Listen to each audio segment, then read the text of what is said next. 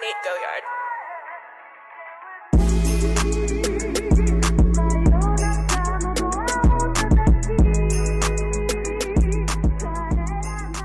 Olá pessoal, muito bom dia, muito boa tarde, muito boa noite, não importa a hora que você esteja ouvindo esse podcast, seja muito bem-vindo ao Peste Negra Podcast. Hoje o assunto do podcast é Mommy Issues, homens perdidos e mulheres sem rumo. E para esse podcast solo que eu preparei, é, eu preparei justamente para sair nesse dia, hoje é 8 de março de 2023, né, considerado Dia Internacional da Mulher, mas o que a gente vai tratar hoje é justamente sobre isso, só que de uma perspectiva um pouco diferente do que a gente está vendo por aí. Você provavelmente abre o LinkedIn, abre o Facebook, Instagram, é, no, no dia de hoje, né, no 8 de março, você se depara com um monte de frases e tal. Mas você vê que tem algumas frases que são lotadas de ressentimento, de mágoa, mas tudo isso tem uma raiz e a gente vai entender um pouco de onde inicia esse problema, não é? é eu queria chamar vocês primeiro a uma reflexão é, para as funções, porque assim, nesse podcast nós sempre partimos de um pressuposto. O nosso pressuposto é o Deus Criador. Aqui quem fala para vocês é um host cristão. Então, o nosso axioma, o axioma tratado nesse podcast aqui é o cristão. Afinal, não existe nenhum outro axioma que não seja esse. Tudo que nós temos, a definição de tudo, as leis da lógica que nós temos, elas foram pré-definidas por Deus, que Deus é considerado em latim ex lex, ele está acima da lei, então tudo está abaixo de Deus. Nós somos regidos pelas leis da lógica que foram pré-definidas pelo Criador. Então nós já partimos desse pressuposto e tudo que nós vamos tratar aqui, se você estiver ouvindo de uma forma cética, não tem problema, você pode continuar com o seu ceticismo sem, é, sem ser ignorante. Você ouve esse podcast, ouve esse conteúdo aqui de coração aberto, com certeza vai fazer muito bem para todos nós, para quem está falando, que no caso sou eu, e para quem está ouvindo, que é você. Então, esse é o nosso pressuposto para o desenvolvimento intelectual de uma criança, é imprescindível a presença dos pais, não só física, como também a presença moral, a presença psicológica. A formação do caráter de uma criança envolve a responsabilidade dos seus pais, onde cada um tem o seu papel. E Deus deu à mulher o papel de educadora, porque ao homem ele deu a função de provedor e protetor. Como a gente pode entender isso? Gênesis, capítulo 3, versículo 19, diz o seguinte: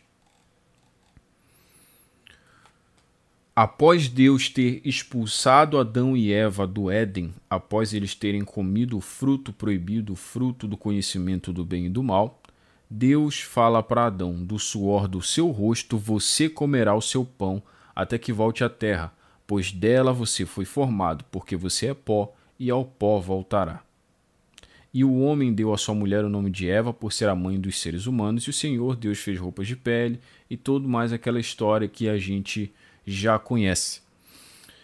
Aqui claramente nós vemos que Deus deu a função de provedor e protetor ao homem para que a mulher fosse e ficasse na função de protegida e educadora da prole. Então, partindo desse pressuposto, nós temos aqui uma ordem dada por Deus. A ordem dada por Deus é que cada um tem a sua função para que os dois se complementem. Porque logo adiante, quando Deus fala para que o homem se una à sua mulher e os dois se tornem uma só carne, ele fala exatamente sobre, sobre isso.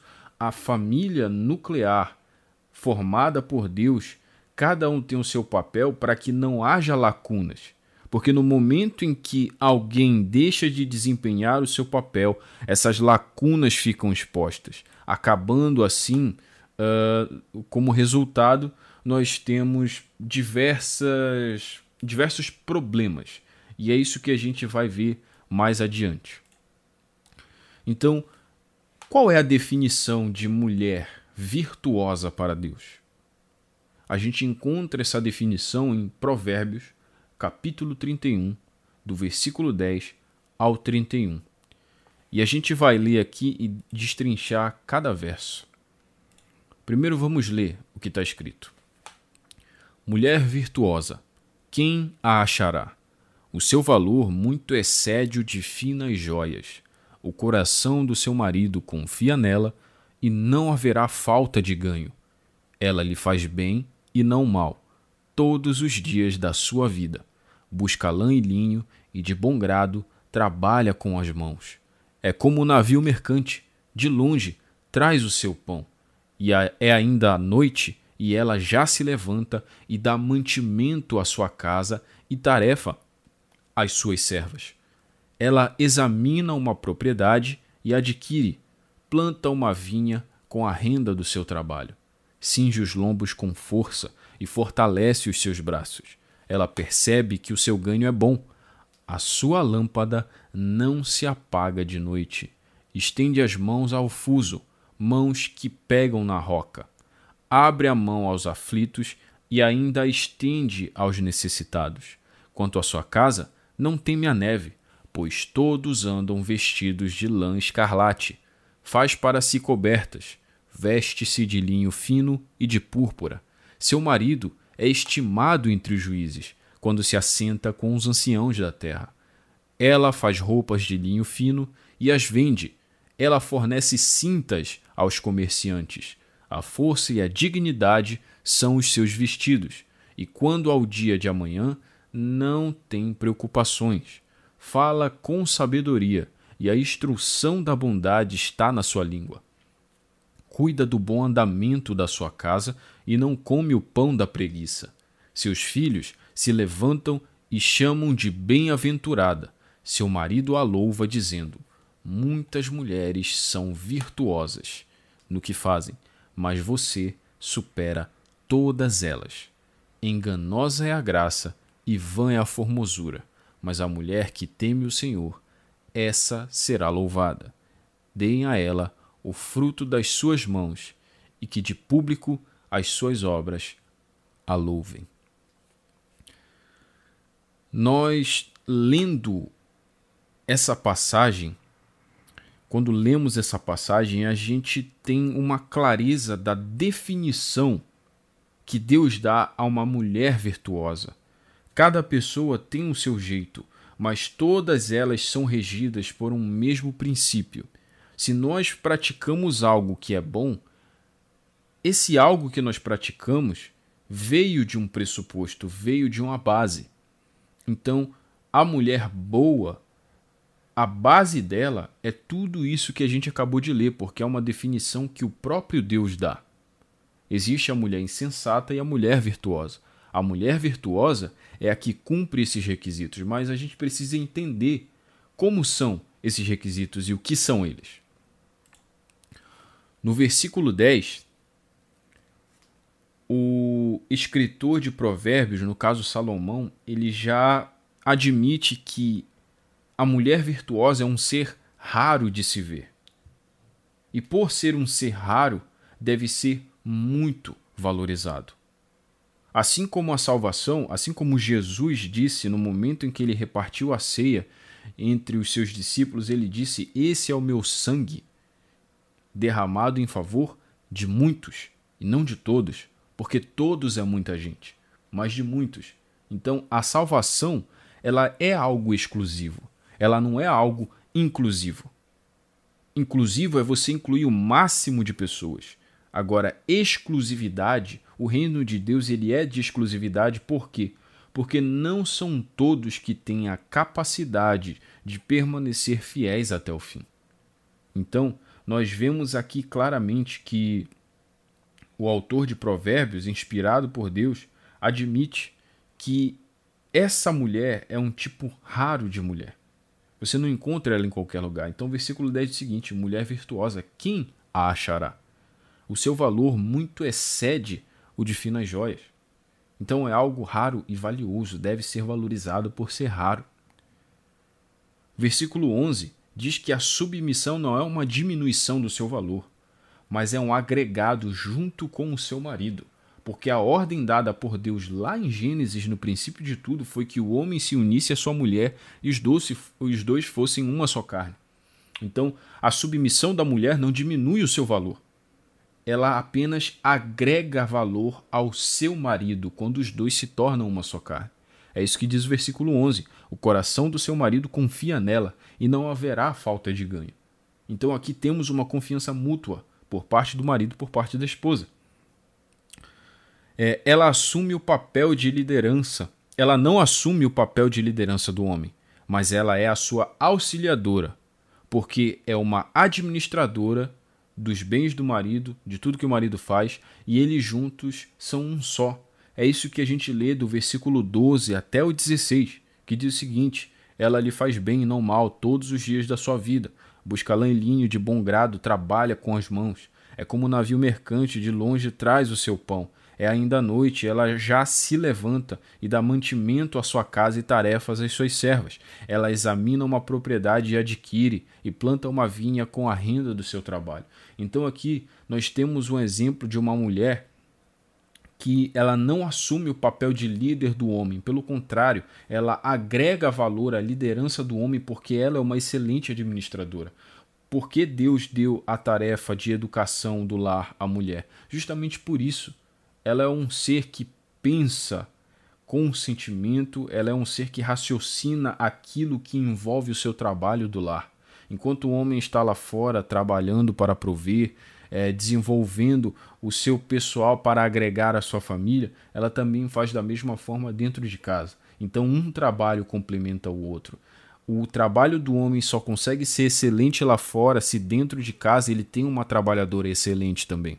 Então, ele tem prazer no seu ofício, prazer em sair ao mundo, à luta e encarar os desafios da vida, porque ele sabe que vale a pena lutar por aquilo que ele deixa em casa, que é a sua mulher e os seus filhos.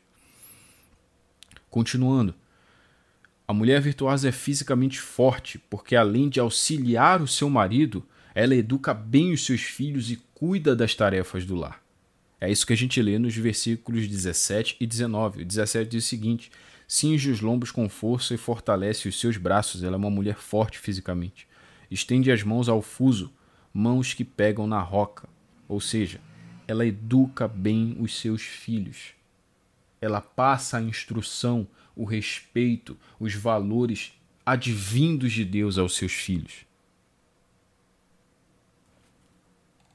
Versículo 18: A mulher virtuosa é sexualmente ativa e atraente ao seu marido. Esse é um tópico extremamente delicado. Porque quando a gente fala de sexo, a ideia que nós temos de sexo atualmente foge totalmente do princípio criadouro de Deus. Hoje o sexo é uma mercadoria. Até dentro de certos casamentos, o sexo é uma moeda de troca. Então é algo muito triste que a gente vê acontecendo. É, o sexo tornando-se uma moeda de troca até dentro do matrimônio, tornando uma moeda de troca fora, onde um homem é o valor de um homem é medido pela quantidade de mulheres que ele transa, o valor da mulher é regido pelo poder aquisitivo do homem ao qual ela está transando. Então, foge totalmente do princípio criador de Deus para o sexo. Porque o que é o sexo? O sexo ele é a consumação do matrimônio. Quando nós lemos Gênesis e nós lemos o termo e Adão conheceu a Eva, ele não está falando aqui de um cumprimento, de saber o nome dela, de conversar com ela, não. Aqui a gente está falando de sexo. Um homem conhece uma mulher quando ele transa com ela, quando ele faz sexo com ela. Por isso que Deus ordena que nós não façamos sexo desenfreadamente com quem não é nosso marido, com quem não é nossa esposa. E quando casados, o apóstolo Paulo alerta para que os casais não fiquem muito tempo sem fazer sexo, porque isso é dar lugar a Satanás. Então vocês percebem que o reino de Deus ou é sim ou é não, não existe um meio termo um casal em matrimônio deve viver uma vida sexualmente ativa porque isso é salutar, isso é importante para a manutenção do matrimônio. Paulo fala que a abstenção sexual de um casal só deve acontecer em mútuo conhecimento, ou seja, em mútuo consentimento, para oração, para jejum, para busca a Deus. E isso não pode ser por muito tempo. Essa é a condição que Paulo fala que deve, que deve acontecer. Então, o marido não deve se abster da esposa, nem a esposa se, ab se abster do marido. O sexo dentro do casamento ele não pode ser uma moeda de troca. Isso é, é andar em pecado. Então, a abstinência sexual dentro do casamento é um problema, assim como a falta de abstinência fora do casamento também é um problema. Porque se você faz sexo com uma pessoa, você está casando com essa pessoa. E se você deixa de fazer sexo com essa pessoa, você está se divorciando. Então, quando você pratica o sexo casual, você está casando e se divorciando. E Deus abomina o divórcio. Por isso que a questão da sexualidade é tão importante, porque Deus fez o sexo com um propósito. E quando nós fugimos desse propósito, ele atinge todas as áreas da nossa vida e muda o tecido social como um todo. Então vocês percebem que o limbo que a gente entra é justamente por a gente não entender o sexo como ele foi criado por Deus. É disso que se trata. Então, nós lemos aqui em Provérbios, é, capítulo 31, versículos 18, que a mulher virtuosa é sexualmente ativa e atraente ao seu marido. Ela não nega sexo ao seu marido. Ela está sempre cuidando da sua aparência para que o seu marido a veja bem. E isso daqui não é uma depreciação dela, porque nós vamos ler mais para frente que o marido a admira por todos esses atributos. E ele não só admira por isso, mas ele também é um homem admirável, porque para merecer uma mulher dessa, você precisa ser um homem admirável também. Como é que você quer uma mulher de Provérbios 31 se você não é um homem de Efésios, 5, de Efésios 6? Isso não existe, cara. Então, tudo é uma condicionante no reino de Deus. Você tem algo, se você é algo. Tudo é dado por nós através de graça. Só que a graça, entendam bem o que é a graça. A graça é um favor imerecido da parte de Deus para nós. Só que, como eu falei anteriormente, quando Jesus repartiu a ceia e distribuiu o vinho, ele disse: Esse é o meu sangue derramado em favor de muitos e não de todos. Então, a graça não é para todos, porque nem todos suportam a dificuldade que é andar no caminho da graça. Então, para você ser um homem virtuoso e obter uma mulher virtuosa, é muito difícil você ser um homem virtuoso. principalmente nos dias de hoje, não é nada fácil num mundo em que nós temos uma justiça ginocentrista, onde você onde nós somos testados o tempo todo, onde os maiores índices de suicídio são masculinos, onde a maior parte dos moradores de rua são homens, onde a assistência pública de saúde dá, dá pouquíssima atenção aos homens e mesmo nós sendo nós sendo os recordistas de casos de doenças que precisavam de mais atenção. Então assim, nós somos desprivilegiados no mundo. Mas isso não significa que nós fraquejamos. Pelo contrário, isso acontece por conta da nossa negligência como homens de assumir o papel de líder, o qual Deus nos deu. E é isso que a gente vai entender mais para frente. Continuando sobre a definição de mulher virtuosa. A mulher virtuosa é bondosa e prestativa. Nós vamos ler no versículo 20 que ela abre a mão aos aflitos e ainda estende aos necessitados. Ou seja, a mulher virtuosa ela tem a bondade no seu coração. Ela ama o próximo como a ela mesma, ela atende o próximo, ela alimenta o necessitado, ela ajuda a cuidar do órfão, da viúva. Isso é a mulher virtuosa. A mulher virtuosa é segura de si e excelente administradora além do seu comportamento ser tão exemplar que faz o marido ser bem visto e respeitado pelos outros. A mulher que não é virtuosa é motivo de vergonha para o seu marido e até para os homens da sua família. Hoje a gente vê uh, as mulheres, infelizmente, se, se colocando num papel de mercadorias em rede social dancinha sensual no TikTok, no, no Instagram, em busca de likes para preencher o seu vazio existencial. Sabe, a gente às vezes olha para aquilo e não entende como foi que a gente chegou naquilo, mas a gente vai entender um pouco como foi que as coisas chegaram nesse ponto. Mas a, a mulher virtuosa ela é segura de si. E é exatamente isso que nós acabamos de ler aqui no versículo 21 ao 24. Diz assim: Quanto à casa, não teme a neve, pois todos andam vestidos de lã escarlate. Faz para si cobertas, veste-se de linho fino e de púrpura. Seu marido é estimado entre os juízes quando se assenta com os anciãos da terra. Ela faz roupas de linho fino e as vende. Ela fornece cintas aos comerciantes. Então, olha só, a reputação dessa mulher é boa. E ela é uma excelente administradora, porque não tem como o homem administrar tudo sozinho. Por que, que, fa... Por que, que os casamentos chegam ao fim hoje em dia? Porque falta confiança dentro do lar. O homem não consegue confiar na sua mulher para administrar o seu lar e ela também não consegue confiar no seu homem fora de casa. Então, olha só. A mútua desconfiança causa a destruição do lar. Mas o que nós lemos aqui é que a mulher virtuosa ela é segura de si. Ela entende o seu valor, o quanto ela vale, e ela não escolhe qualquer homem para estar com ela. E quando ela escolhe esse homem, ela tem plena confiança que aquele cara está saindo à luta por causa dela, porque ela tem muito valor, porque ela é uma mulher rara. E essa mútua confiança fortalece esses laços. A mulher virtuosa é forte inte intelectualmente e bondosa ao falar a gente vê no, nos versículos 25 e 26. A força e a dignidade são os seus vestidos, e quanto ao dia de amanhã, não tem preocupações. Fala com sabedoria, e a, e a instrução da bondade está na sua língua. Nós, homens, nós somos moldados e forjados no ódio. Por que, que Deus deu a, deu a Adão uma auxiliadora? Para que ela fosse o ponto de equilíbrio dele. Existem momentos no meu casamento em que a minha mulher é o meu ponto de equilíbrio. Eu estou explodindo com um monte de coisa, de trabalho, de ocupação e problema daqui, problema de lá, boleto daqui, boleto de lá.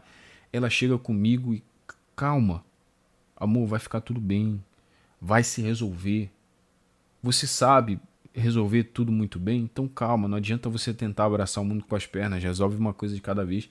Às vezes a gente tá tão ocupado, tão atarefado com as coisas que a gente não percebe. Sabe? Às vezes soluções simples acabam passando batidas porque a gente não tem um ponto de equilíbrio. E foi para isso que Deus fez a mulher.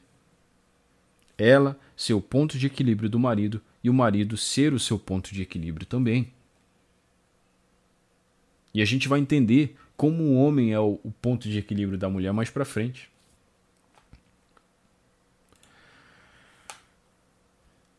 A mulher virtuosa, ela é segura de si, excelente administradora, o seu comportamento né, é exemplar, né, ela é forte intelectualmente, é bondosa ao falar e ela não é preguiçosa.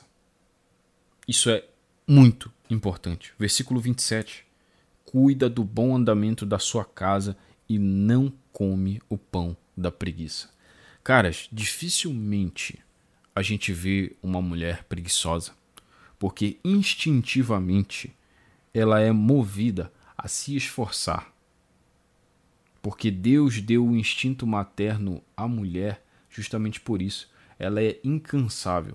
Cara, um homem cai gripado, resfriado, ele não consegue se mexer na cama. Uma mulher gripada, menstruada, meu irmão, ela só falta erguer um muro de tijolo, brother. Ela bate massa, ela faz argamassa, ela reboca muro, ela limpa a casa, ela cuida das crianças, ela faz tudo. Muitos de nós viu a nossa mãe desse mesmo jeito. Então, assim, naturalmente, a mulher é movida para isso, assim como nós homens somos naturalmente movidos ao trabalho braçal, aí a luta lá fora, a mulher é movida à luta dentro de casa. Então, assim, não é algo que a sociedade fez, não, isso aqui é instintivo. Deus fez ser dessa forma. Quando isso não acontece, é porque alguma coisa está errada nos nossos princípios. Por isso que tem muita gente nascendo com defeito de fábrica. Os nossos princípios foram mudados. Alguém mudou os nossos princípios.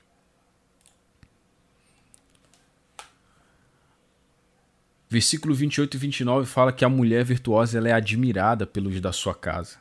E diz assim: Seus filhos se levantam e a chamam de bem-aventurada. Seu marido a louva, dizendo: Muitas mulheres são virtuosas no que fazem, mas você supera todas elas. Caras, falando do meu testemunho pessoal, infelizmente eu nunca tive uh, um pai que demonstrasse admiração pela virtuosidade da minha mãe. A minha mãe foi uma mulher virtuosa que, infelizmente, não escolheu um homem de valor para ser seu marido. Então, assim, eu nunca tive alguém, um homem dentro da minha casa que valorizasse a minha mãe. Homem que não fosse meu irmão ou eu, sabe? E hoje eu uso isso como combustível para o meu casamento. Porque toda oportunidade que eu tenho de exaltar os atributos da minha mulher eu faço, porque eu sei o quanto é importante uma mulher ser incentivada. Uma mulher, quando ela é incentivada, ela trabalha com muito mais alegria, ela faz as coisas com mais alegria, ela vive bem, ela sorri mais, ela é menos ranzinza. Então tudo tudo mexe com os sentimentos de uma mulher, porque a mulher é um ser sentimental. Deus fez ser dessa forma justamente para que nós, homens, tivéssemos a casca para proteger essa mulher que é muito sentimental. Por isso que é um problema quando a mulher assume o papel que não é dela, que é o papel de liderança dentro do lar, que é o papel de ir à luta lá fora, porque ela não tem essa casca que Deus nos deu naturalmente. Deus deu para nós, homens. Por isso que quando o propósito é desequilibrado, tudo desequilibra ao redor. os maiores índices de criminalidade são de lares de mães solteiras. É culpa da mãe? Na maioria das vezes, não. Não é culpa da mãe. É culpa da falta do pai. Não houve um líder para colocar rédea naquele menino. A mãe não tem a mesma força. Porque infelizmente ela está assumindo um papel que não é dela, que é de líder e de provedora. A mulher não foi criada para isso. Então, se a gente entende isso mais cedo, quanto mais cedo a gente entende isso, mais cedo a gente alcança a plenitude do conhecimento de Deus. As coisas como elas são. Isso quer dizer que uma mulher não pode trabalhar, em hipótese alguma? Claro que não. De forma alguma. A gente acabou de ler aqui que essa mulher trabalha. A mulher virtuosa trabalha, mas ela não é a provedora do lar. Quem é o provedor do lar é o marido. Ela trabalha, mas ela não é a provedora do lar. Não é obrigação dela. Deus deu uma ordem a nós, a nós, homens, para que, se fosse necessário, nós dessemos a nossa vida pela nossa mulher. Mas Deus não deu a mesma ordem para a mulher. Então, cada um, a cada um, ao homem e à mulher, Deus deu uma função. Então, Continuando aqui a leitura, versículo 30 diz que a mulher virtuosa não é fútil, por quê? Porque ela teme ao Senhor, nosso Deus Altíssimo, Criador dos céus e da terra. Versículo 30: Enganosa é a graça e vã é a formosura, mas a mulher que teme ao Senhor, essa será louvada. Então, olha só, a mulher que não é fútil, porque teme ao Senhor, ela por si só já é virtuosa. Porque o temor do Senhor é o princípio de toda a sabedoria. Vocês estão conseguindo entender a parada? Por último, e não menos importante, o versículo 31 diz que a mulher virtuosa é uma mulher de sucesso pelos seus atributos de mulher virtuosa. Versículo 31. Deem a ela o fruto de suas mãos e que de público as suas obras a louvem. Cara, isso aqui. Olha só. essa mulher virtuosa é tão digna de confiança que Deus está falando aqui, homem, você homem, entregue o fruto das suas mãos, do seu trabalho, da sua labuta nas mãos dessa mulher, porque você vai ser gigante junto com ela. Eu, quando era solteiro, é, eu tinha um enorme descontrole financeiro. Enorme descontrole financeiro. É, a gente tem que tomar cuidado também para que a caridade não dê lugar à vaidade. Então, assim, eu estava num trabalho bom, ganhava bem, e assim eu pensava, cara, eu preciso ajudar o máximo de pessoas que eu posso. Só que eu não estava ajudando a mim mesmo. Quando você deixa de ajudar a si mesmo, você só pode ajudar os outros na medida que você pode. Eu estava indo muito além. Então, quando a minha esposa chegou na minha vela, ela disse: Cara, isso tem que mudar, bicho. Porque agora tu tem outra vida. Agora tem eu, vão ter os nossos filhos. E aí? Como é que a gente vai fazer? O amanhã pertence a Deus, mas a gente tem que fazer a nossa parte hoje. Então, assim, ela foi o meu ponto de equilíbrio nisso. Então, o que tudo que Deus faz é perfeito, caras. Não existe lacuna na criação de Deus, não existe lacuna no, no propósito de Deus para o homem. Tá ligado? Então, olha só. Ao ler essa, essa passagem de Provérbios 31, do versículo 10 ao 30, a gente percebe que todos os atributos da mulher virtuosa já foram intrinsecamente dados por Deus. Porque só a mulher virtuosa e os seus atributos naturais conseguem ser excelentes nessas tarefas. Por que, que Deus não deu ao homem a função de educar? Porque o homem tem que estar lá fora provendo. Pessoal, o que eu estou falando sobre educação aqui, eu estou falando de parar, observar e exercitar. O homem não tem tempo para isso, porque ele tem que prover e proteger. Por isso que Deus deu essa função à mulher, por isso que quando a, a mulher é uma mãe solteira, a chance do filho é, ter problemas no futuro é muito alta. Da mesma forma, um pai solteiro. Essa criança precisa de uma mãe também. Sabe? Um precisa equilibrar o outro. Tudo que Deus faz é perfeito, tudo tem uma ordem e o propósito é um só. É a glorificação desse Deus e viver em plenitude aqui na terra, aguardando a plenitude máxima, que é a eternidade.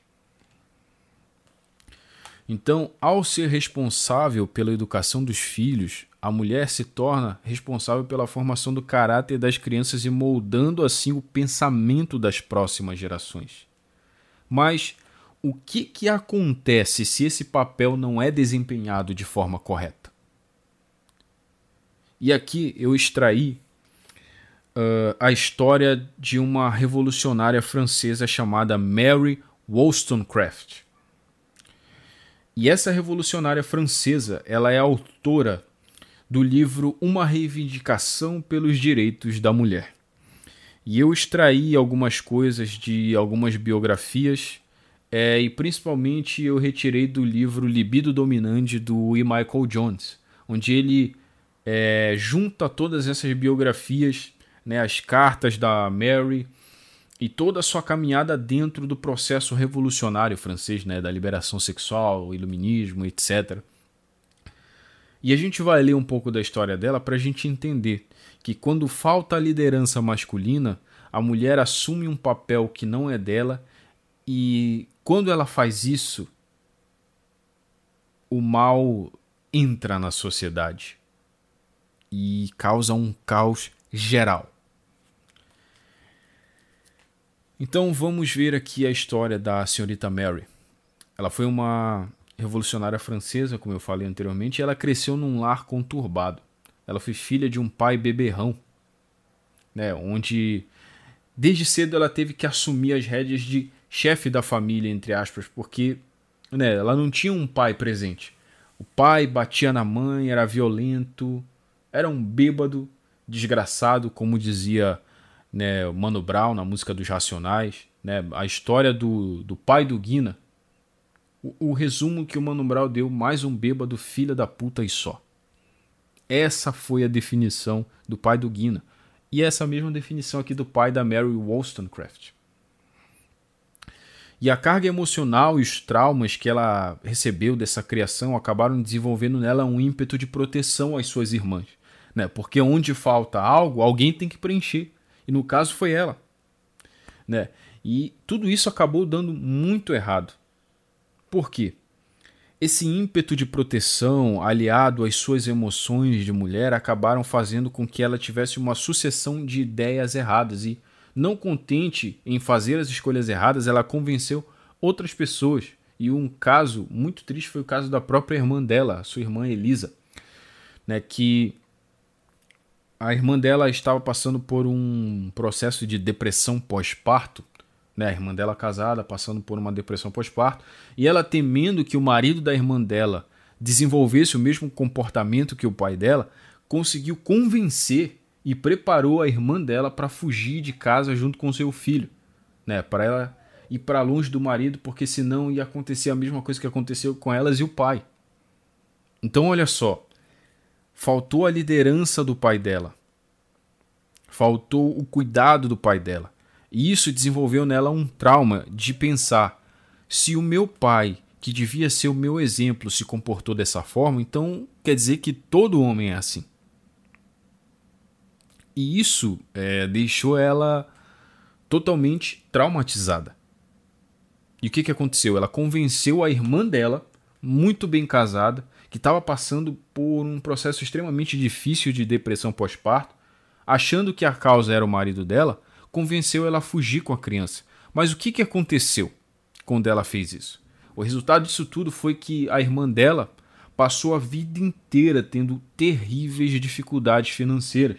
Porque naquela época, ali, século XVII para o XVIII, era muito difícil uma mulher se sustentar sozinha, ainda mais sendo mãe solteira, ainda mais tendo fugido por conta própria do seu marido. Né? Então ela acabou tendo uma vida de dificuldade financeira e ela foi socialmente rejeitada justamente porque ela saiu da sua casa, fugiu do seu marido junto com seu filho e foi viver uma vida de mãe solteira por opção. Então ela sempre ela sempre teve uma vida de dificuldade com seu filho por conta de, uma, de um pensamento errado, de um conselho errado da sua irmã. Porque elas duas tiveram um trauma e ficaram com medo de que aquilo se, se repetisse. Então, assim, é algo muito triste se a gente for parar para pensar que aconteceu. E mais para frente, a Mary foi crescendo, foi adquirindo conhecimento, né, virou uma escritora. Ela era uma ótima ouvinte, uma ótima escritora. E aí ela acabou desenvolvendo um, uma, um encanto pelos escritos revolucionários da, da dos, dos revolucionários franceses. E um deles foi do Marquês de Sade, né? Para quem não sabe, o Marquês de Sade, eu inclusive já falei sobre ele em outro podcast, é, e ele, é, que ele foi um homem que foi preso por diversas eh, acusações de importunação sexual e ele tentou abusar sexualmente até da própria mãe dele. Só que escrevendo, nossa, ele era o maior palestrinha. Não, porque a gente precisa revolucionar, a gente tem que se desamarrar desses negócios aí de família tradicional, porque isso não leva a nada. Você é livre para transar com quem você quiser, seja sua irmã, sua prima, sua mãe, sua tia, pode transar com quem você quiser. Chega dessas amarras de família tradicional, porque isso daí é prisão, não é liberdade. Vamos ser livres, vamos transar com quem a gente quiser. E ela, movida, né, por isso, tipo, nossa, eu cresci num lar conturbado, deve ser isso mesmo. Família tradicional não tá com nada, tem que, tem que ter liberação sexual mesmo. E ela, encantada por essas ideias, ela sai da França, vai para Londres, sem saber falar uma palavra de inglês, né? E ela vai desbravar o mundo para se reunir com outros revolucionários, né, pelo mundo, revolucionários culturais, sexuais, etc. E nessa aventura, ela conhece um cara chamado Henry Fuseli e ela se encanta pela eloquência e habilidade de palestrinha do cara. Porque né, ele é um revolucionário, ele fala bonito, né, ele convence bem, ele tem um somebody love. Caras, assim, uma mulher, ela se apaixona por aquilo que ela ouve. Então ela vê o cara falando tudo aquilo que ela gosta, do jeito que ela gosta, com aquele sotaque, né? E tal, aquele sotaque eloquente ali do, do, do inglês. Aí o cara ainda falava francês com ela. Nossa, aí, aí, aí já era, né, galera? E aí ela se encantou por ele.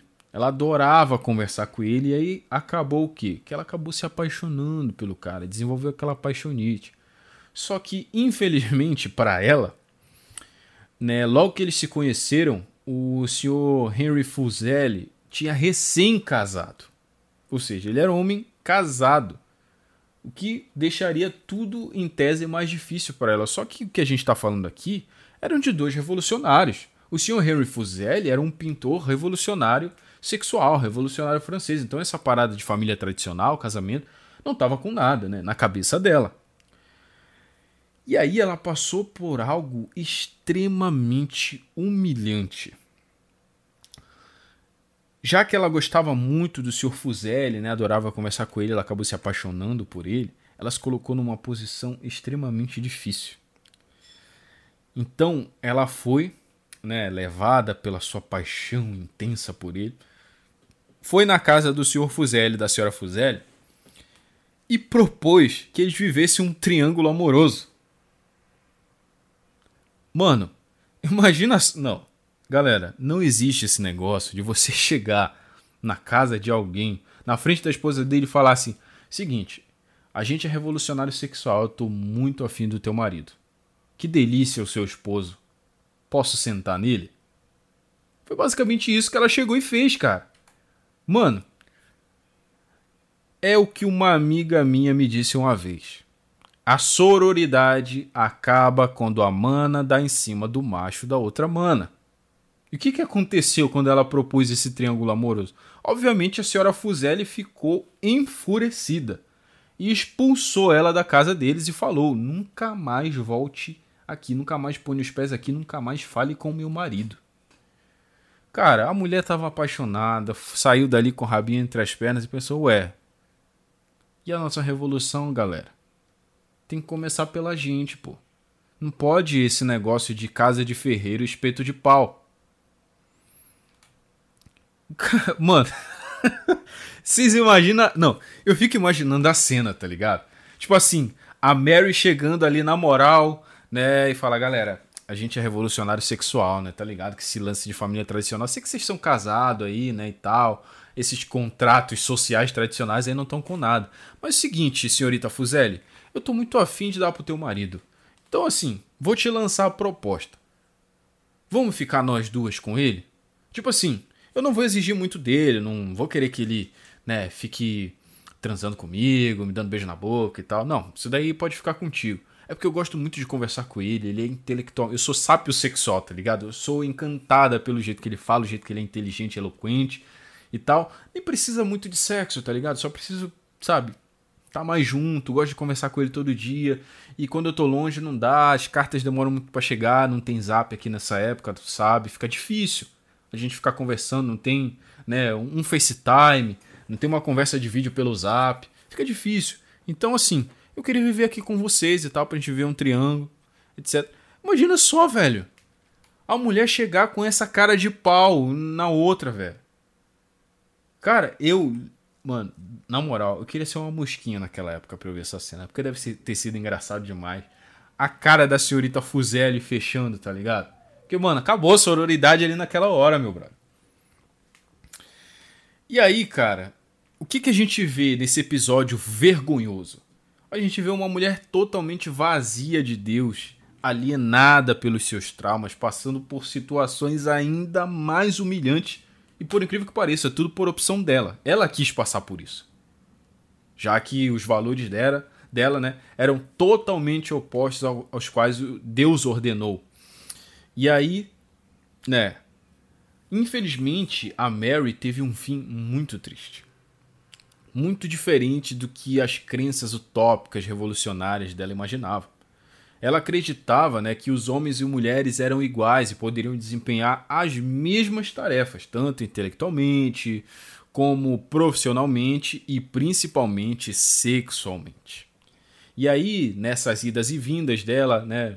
França, Londres, França, Londres, né? Aquela, cosmo, aquela cidade cosmopolita, né? Aquele cheiro de revolução, sangue e suor no ar. E ela pensava assim, cara, eu tô beirando meus 30 anos, né, cara? Eu ainda sou virgem, eu tenho que, né? Enfim, chegar nos finalmente com alguém. Já que não deu certo lá com o Sr. Fuzeli,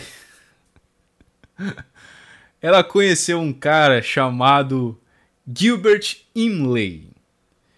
E aí, as crenças dela era que tanto homem quanto, quanto mulheres podiam transar com quem quisesse e ficar por isso mesmo, né? Cada um pro seu canto, respeitando seu espaço. Mas, meu amigo, existe um fator biológico, criacional, né? Deus faz a mulher criar uma dependência emocional do homem que ela transa, porque transar, sexo é o casamento, como eu falei anteriormente. E vamos. A gente vai ler aqui mais pra frente na história dela, né? No recorte que eu tive, que eu tirei aqui. E ela se envolveu com Gilbert, né? E ela engravidou do cara. Só que assim, ela engravidou e ele foi embora, tá ligado? Os dois ali, né? Ele tirou a virgindade dela, ela teve ali, né? O, o seu trançapé, né? Deu a cosquinha boa e ele saiu fora, né? Ele meteu, eh, foguetou e meteu o pé, né? Só que ela engravidou, mano. E aí, diferente do que todos nós poderíamos imaginar, ela ficou muito feliz de estar grávida. Muito feliz. Muito feliz mesmo. E aí, brother, ela foi atrás do cara para falar para ele, né, toda entusiasmada da novidade, né? Mandou mandou um, um zap carta para ele. Chegou no cara e ele, putz, Engravidei a fulana, embonequei a coitada. Fazer o que, né? Vou lá, eu vou assumir, mas não daquele jeito. Porque a gente não é tradicional, não tem dessa de assumir paternidade, dar atenção, fazer uma calzinha, uma casinha, viver todo mundo felizinho. Não, isso não existe comigo. Eu sou um revolucionário, sou aventureiro. Eu quero me aventurar pelo mundo, eu quero ir pro surf, eu sou do surf, eu sou do rock, meu irmão. Eu sou de todo mundo e todo mundo me quer bem. E aí, meu brother? Ele engravidou a, a Rivolinda, né? A Border Linda. E ele, né, em tese, ele não fugiu do BO de primeira. Mas olha só o que, que aconteceu. Ela contou para ele, né, e tudo mais, e tudo. Só que ele, por ser um revolucionário, o que, que ele fazia? Ele viajava demais, véio. Então ele passava a maior parte longe. E ela se comunicando com ele por carta e ela grávida, teve que voltar para a França, mano. Não dava mais para ela ficar em Londres. Porque Londres era turismo, brother. Mas ela tinha que estar num lugar que falasse o mesmo idioma dela, porque ela não falava inglês. Ela tinha que estar num lugar em que ela conhecia as pessoas, né, para ser socorrida em caso de emergência, já que ela não tinha o macho dela ali, para proteger, para prover. Então ela tinha que ficar ali na França. E aí, o Gilbert acabou fugindo da função paterna dele e ele deixou a Mary abandonada lá na França. E tudo isso, olha, galera. Você sabe por que o Gilbert a, a, abandonou ela? Porque a Mary tava com uns papos assim. Então, Gilbert, tu não acha que já tá na hora e tal de ficar correndo o mundo? Pô, tua filha tá pequena e tal. Vamos fazer uma casinha, vamos fazer um puxadinho ali, sabe? Criar uns, umas galinhas, cabritinho. Vamos viver a nossa vida feliz e tal, etc.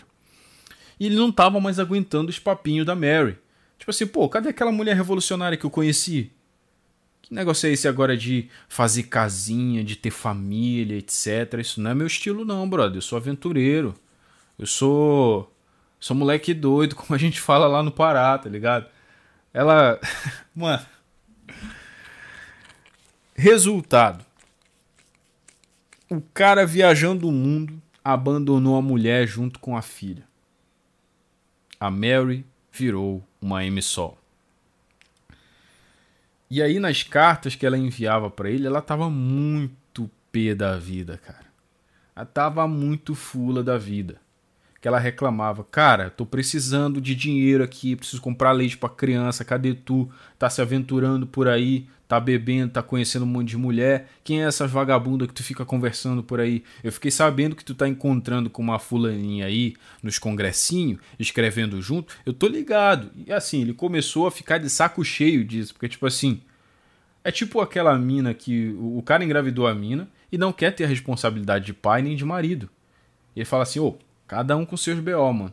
Tu que quis me dar, então tu que fica aí. Tu achou que tu ia me dar e tu ia ganhar o quê? Um iPhone? Não, tu ganhou um boneco, velho. Então se vira aí com ele. Eu não vou assumir esse BO porque eu sou um revolucionário. Tu também tem a mesma crença que eu. Então, se tu acha que a gente consegue desempenhar a mesma função, então beleza. Vive aí a tua vida de mãe solteira. Só que isso, velho, não é algo que a Mary podia controlar. Nenhum ideal da Mary podia controlar isso. Nenhum. E aí, cara, o Gilbert literalmente abandonou ela porque ela queria, ela cuidava da filha com muito amor e carinho e ela começou a preferir a vida do lar ao invés de preferir a vida da labuta e da revolução.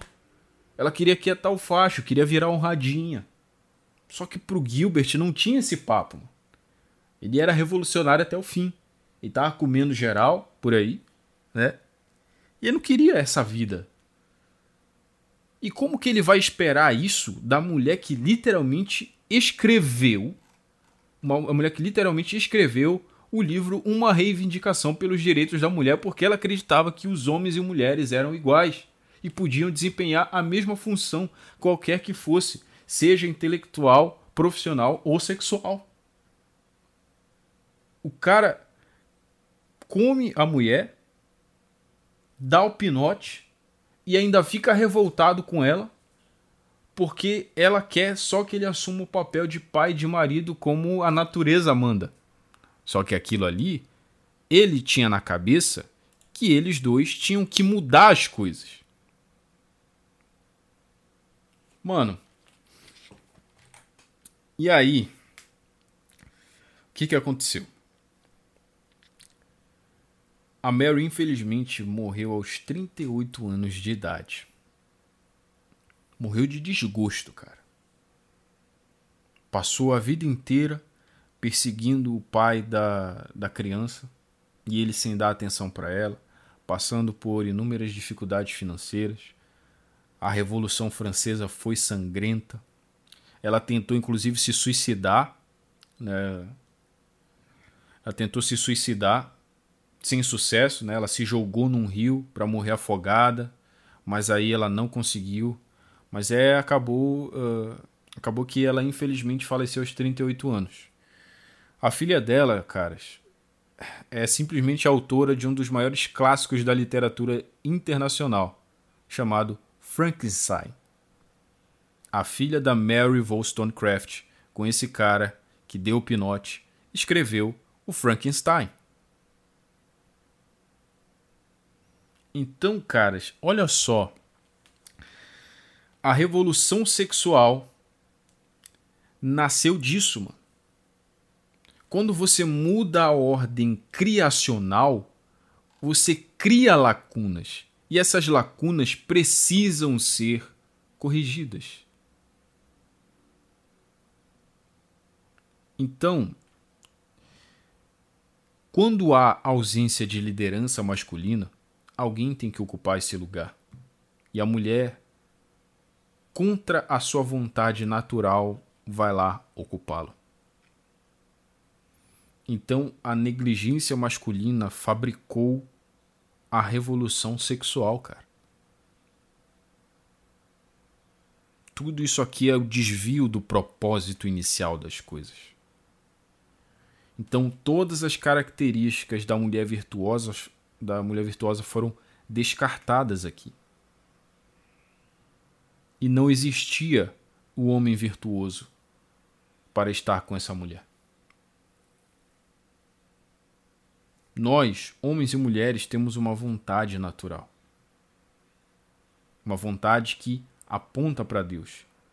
Mas também, em contrapartida, a gente tem a vontade carnal, que é que vai buscar incessantemente o afastamento de Deus. Então, olha só a dualidade natural que nós temos e o quão perigoso isso é. Então, galera, é... o que, que acontece quando tudo isso ocorre?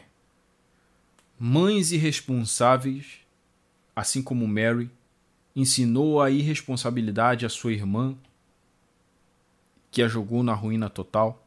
As mães irresponsáveis hoje, elas ensinam a mesma irresponsabilidade que aprenderam aos seus filhos. Hoje, os lares estão cheios de conflito, onde os filhos uh, aprendem em casa, na escola e nas faculdades que seus pais são os inimigos. E os pais, da mesma maneira, agem como, como tal. Para tentar exercer uma autoridade que eles perderam quando se desviaram do propósito inicial. Então, olha só o problema que a gente criou, a bola de merda que a gente criou. Então, nada do que a gente vive hoje é, falta sentido porque é justamente a colheita daquilo que plantamos lá atrás. Começou lá com Adão e Eva.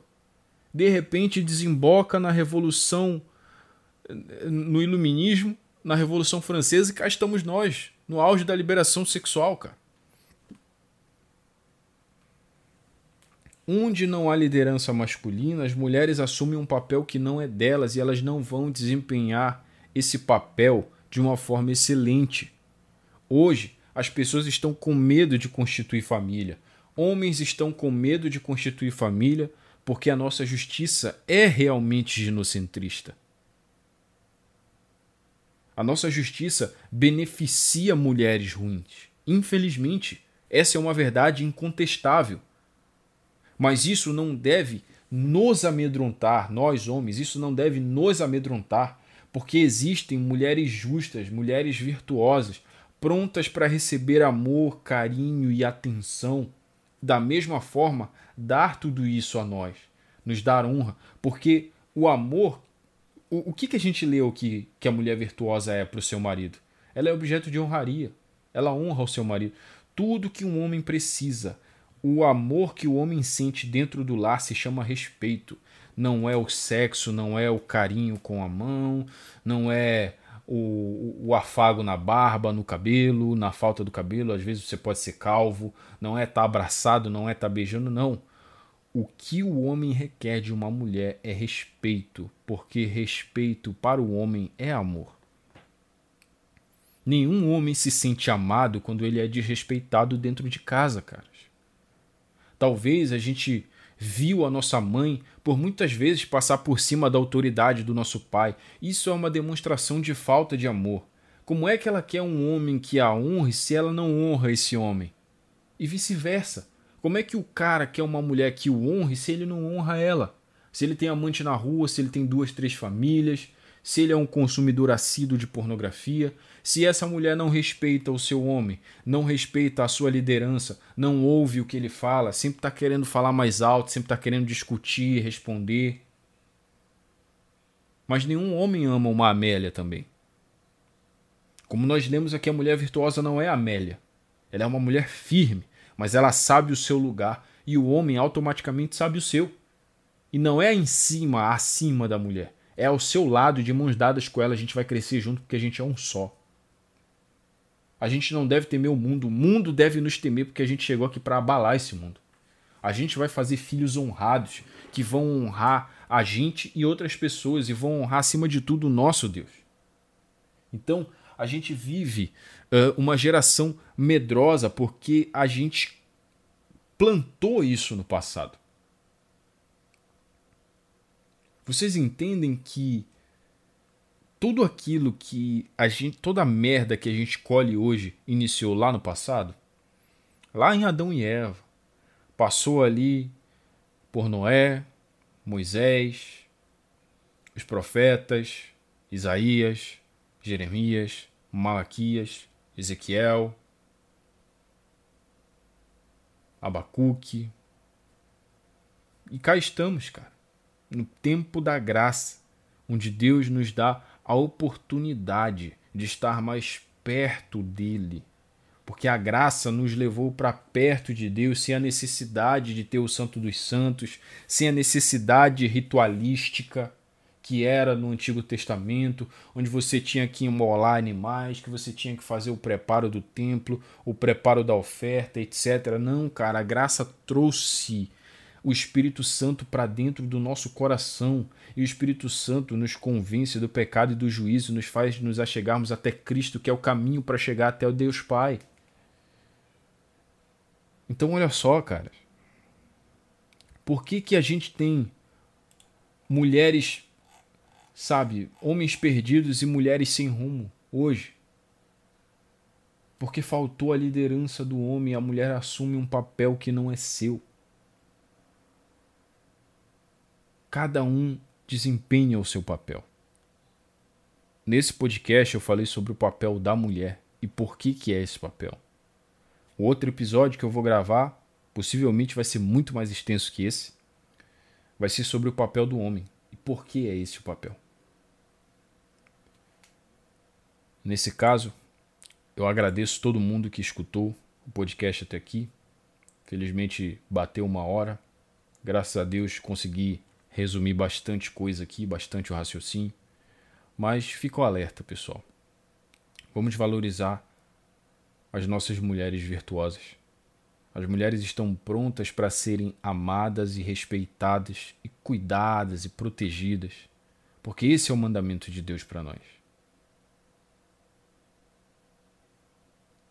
Então, esse foi mais um episódio do Peste Negra Podcast. Vejo vocês no próximo. Que Deus abençoe e até a próxima.